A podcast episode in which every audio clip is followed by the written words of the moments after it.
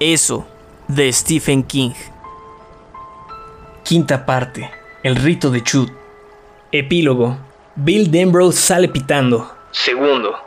La conocí cuando andaba por las calles, la conocí cuando andaba en el alcohol, la conocí cuando iba de fiesta en fiesta, cuando esta novia bailaba rock and roll. Nick Lowe. Con una patineta no se puede tener cuidado, hombre. Un chico. 1. Un mediodía, a finales de la primavera, Bill, desnudo, en el dormitorio de Mike Hanlon, contemplaba en el espejo de la puerta su cuerpo delgado. La calva centellaba a la luz que entraba por la ventana, arrojando su sombra contra el suelo y subiendo por la pared. Tenía el pecho sin vello, los muslos y las pantorrillas flacos, pero cubiertos de músculo.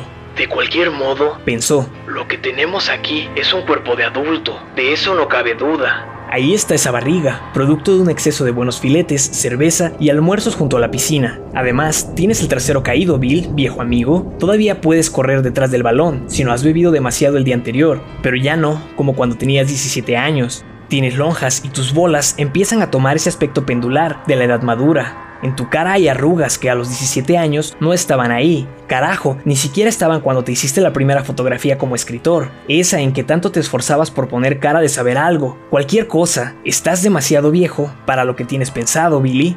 Esto va a significar la muerte de los dos. Se puso los calzoncillos. Si hubiéramos pensado así, jamás habríamos podido hacer lo que hicimos. Ya no recordaba lo que habían hecho, ni por qué Odra estaba convertida en una ruina catatónica. Bill solo sabía lo que debía hacer ahora. También sabía que, si no lo hacía inmediatamente, lo olvidaría. Odra estaba abajo, sentada en la mecedora de Mike, con el pelo colgándole sin gracia sobre los hombros. Miraba arrobada la televisión, que en esos momentos emitía dólares por teléfono. Un programa de entretenimiento. No hablaba y solo se movía cuando uno la guiaba. Esto es diferente. Eres demasiado viejo, amigo. Convéncete. No. Entonces morirás aquí en Derry. Muy loable. Se puso calcetines deportivos, los únicos jeans que había comprado y la camiseta comprada en Bangor el día anterior de color naranja intenso, con la leyenda ¿Dónde diablos cae Derry Main? Se sentó en el borde de la cama de Mike, la que había compartido durante una semana con su mujer. Un cadáver caliente. Y se puso los tenis, comprados también en Bangor. Al levantarse, volvió a mirarse en el espejo. Lo que vio fue un hombre de edad madura, vestido con ropas de chico. Te ves ridículo. Como todos los chicos. Pero tú no eres un chico. Renuncia a esto. Déjame en paz, dijo Bill suavemente. Vamos a bailar un poco de rock and roll. Y salió de la habitación. 2.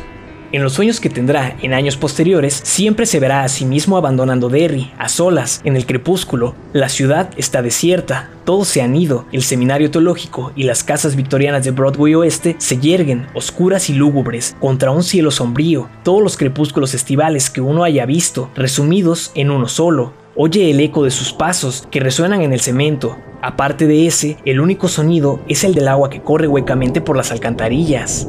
3. Sacó a Silver del garage después de verificar, otra vez, las ruedas. La delantera estaba bien, pero la de atrás parecía un poco desinflada. Sacó la bomba comprada por Mike y le dio más presión. Después comprobó los naipes y los alfileres. Las ruedas de la bicicleta aún hacían esos excitantes ruidos de ametralladora que Bill recordaba bien. Perfecto. Te has vuelto loco. Tal vez, ya veremos. Volvió al garage de Mike, buscó el lubricante 3 en 1 y aceitó la cadena y su rueda dentada. Después se incorporó para echar un vistazo a Silver, dio un ligero apretón al bulbo de la bocina, sonaba bien, hizo un gesto de asentimiento y volvió a la casa. 4 y vuelve a ver todos esos lugares intactos, tal como eran entonces, la gran fortaleza de la escuela municipal, el puente de los besos, con su compleja talla de iniciales pintarrajeadas, novios de la secundaria, dispuestos a comerse el mundo con su pasión, que al crecer se habían convertido en agentes de seguros, vendedores de coches, meseras y estilistas, Ve la estatua de Paul Bunyan contra el cielo sangrante del ocaso y la cerca blanca, medio inclinada, que corre a lo largo de Kansas Street, en la banqueta que colinda con los Barrens. Ve los Barrens tal como eran, tal como serían siempre en alguna parte de su mente, y el corazón le da un vuelco de amor y espanto. Me voy, me voy de Derry. Piensa, nos vamos de Derry. Si todo esto fuera un relato, estas serían las últimas cinco o seis páginas. El sol se pone y no se oye más ruido que mis pasos y el agua en las alcantarillas. Es la hora de... 5. Dólares por teléfono. Había dado paso a... La rueda de la fortuna. Odra, pasivamente sentada frente a la televisión, no apartaba los ojos del aparato. Bill lo apagó sin que la expresión de su mujer se alterara. Odra, dijo acercándose a ella para tomarla de la mano.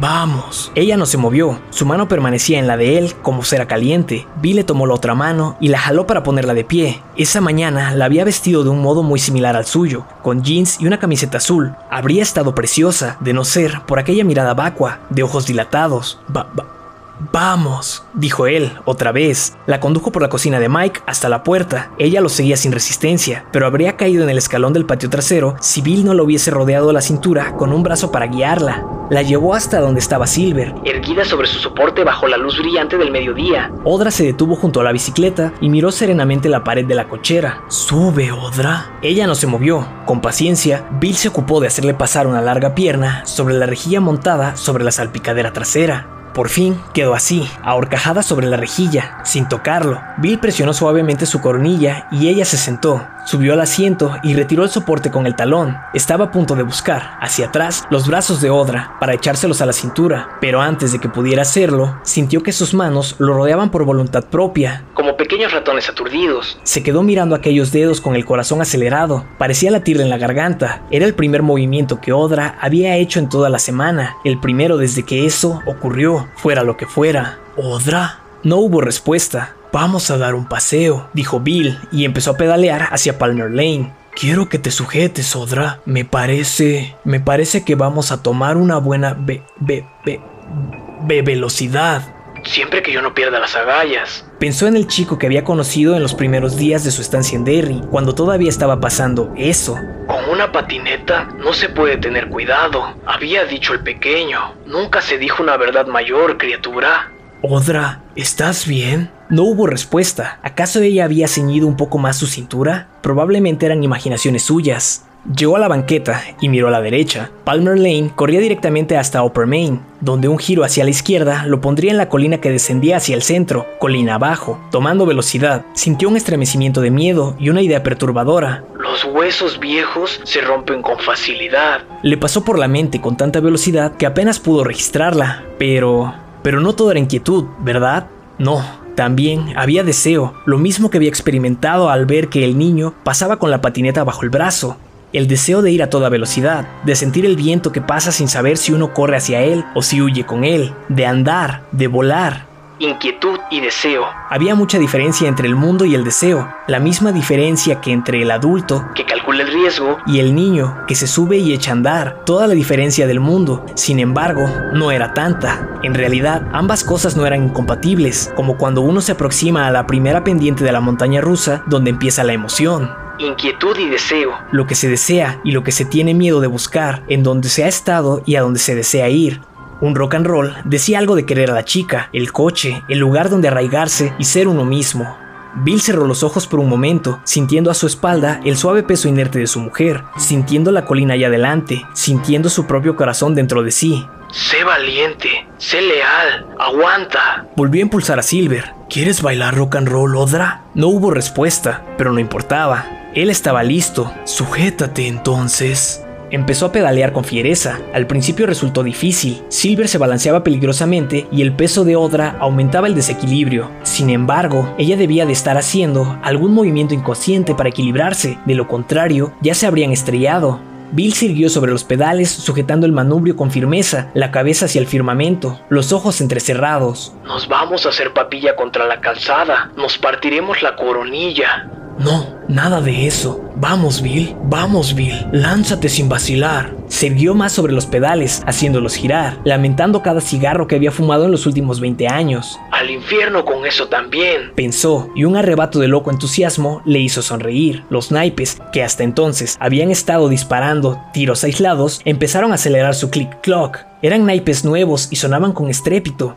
Bill sintió el primer toque de la brisa en su calva y sonrió con entusiasmo. Esta brisa la provoco yo. Pensó. La provoco accionando estos malditos pedales. Se acercaba la señal de alto, del extremo de la calle. Bill empezó a frenar y de pronto, con una sonrisa de oreja a oreja, volvió a pedalear con fuerza, saltándose el alto. Bill Denbrough giró a la izquierda enfilando Upper Main por encima del Parque Basie. Una vez más, el peso de Odra le hizo calcular mal y estuvieron a punto de estrellarse. La bicicleta se tambaleó, pero volvió a recuperar la vertical. La brisa era más potente y le refrescaba el sudor de la frente. resonando en sus oídos con un ruido embriagador, parecido al del océano que se oye dentro de las conchas marinas, aunque en realidad no se parecía a nada de este mundo. Tal vez era un ruido con el que el chico de la patineta estaba familiarizado. Pero perderás contacto con él, chico. Pensó, Las cosas cambian. Es un truco sucio para el que debes prepararte. Pedaleando con más potencia, encontró un equilibrio más seguro en la velocidad. Vio las ruinas de Paul Bunyan como un coloso caído.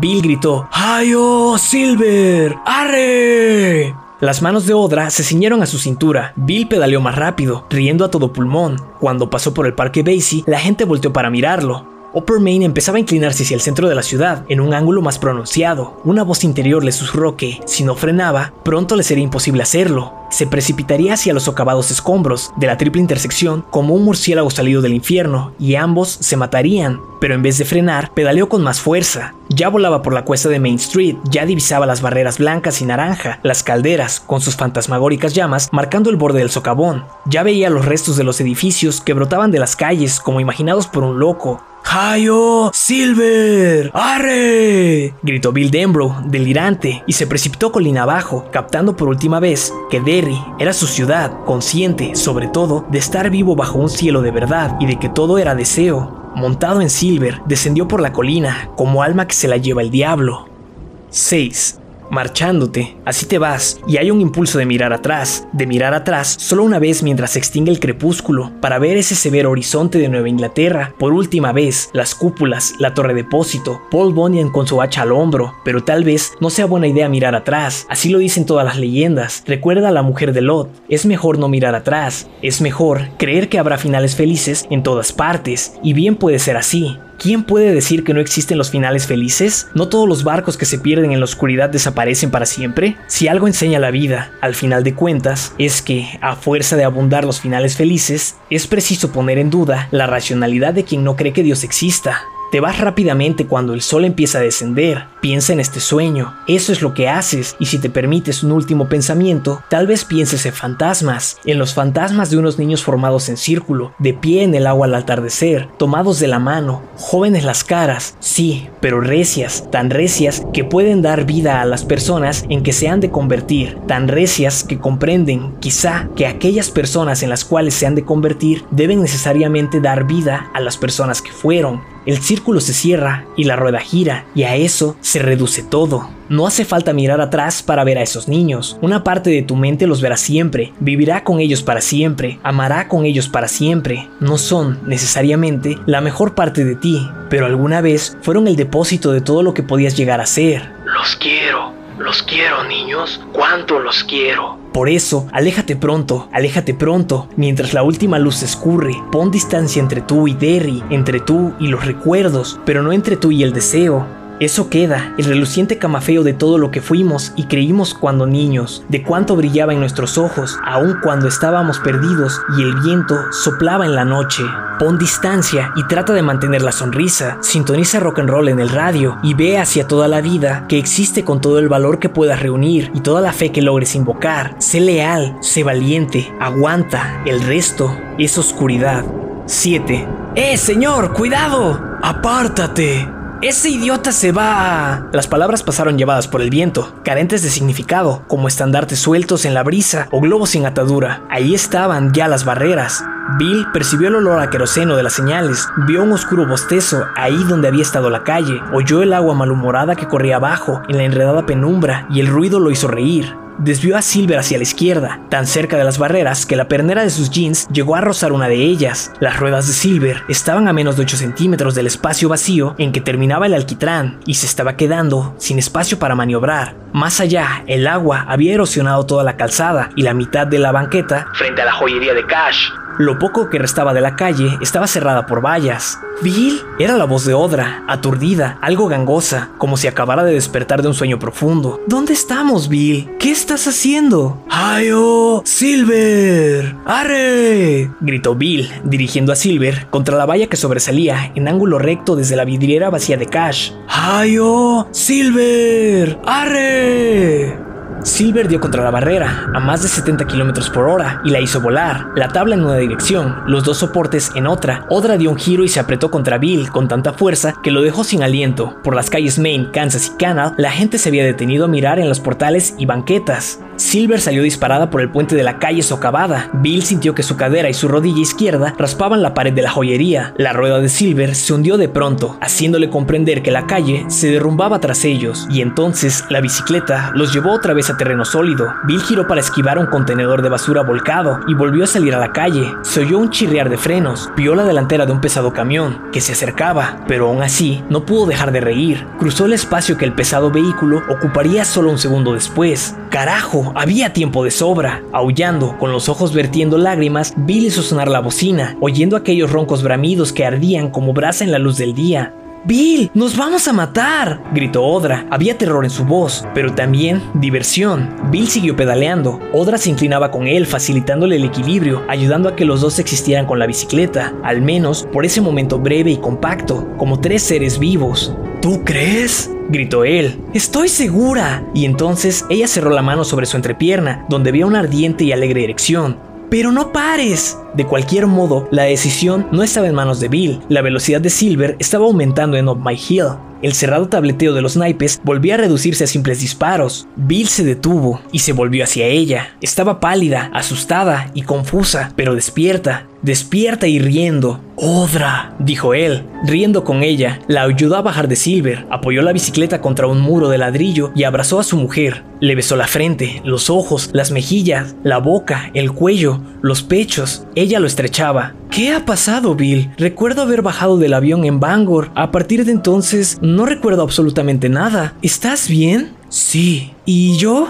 También. Ahora. Ella se apartó para mirarlo. Bill, ¿todavía tartamudeas? No, dijo Bill y la besó. Mi tartamudez ha desaparecido. ¿Para siempre? Sí, creo que esta vez es para siempre. ¿Dijiste algo sobre rock and roll? No lo sé. ¿Dije algo? Te amo, repuso ella. Él asintió, sonriendo. La sonrisa le daba aspecto muy joven, con calva o sin ella. Yo también te amo, dijo. Y eso es lo único que cuenta.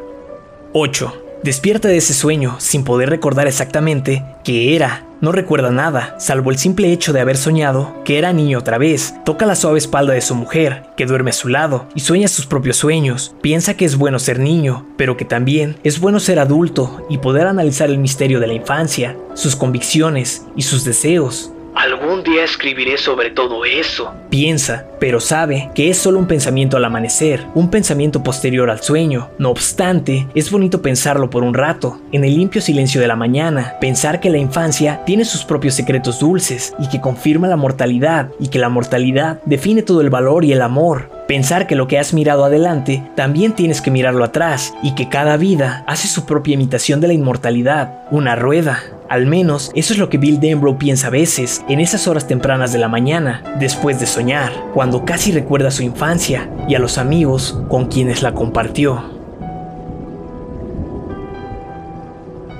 Eso, de Stephen King.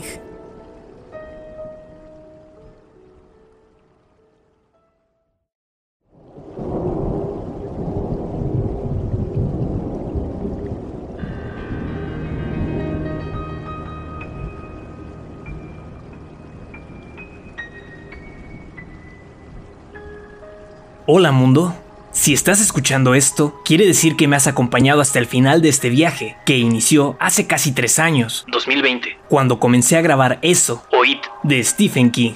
A lo largo de este tiempo ha sido un trabajo bastante demandante, pero debo decir que, sobre todas las cosas, ha sido más emocionante poder llegar al final de esta historia De espantos. y ver que ha recibido una respuesta agradable de muchos de ustedes.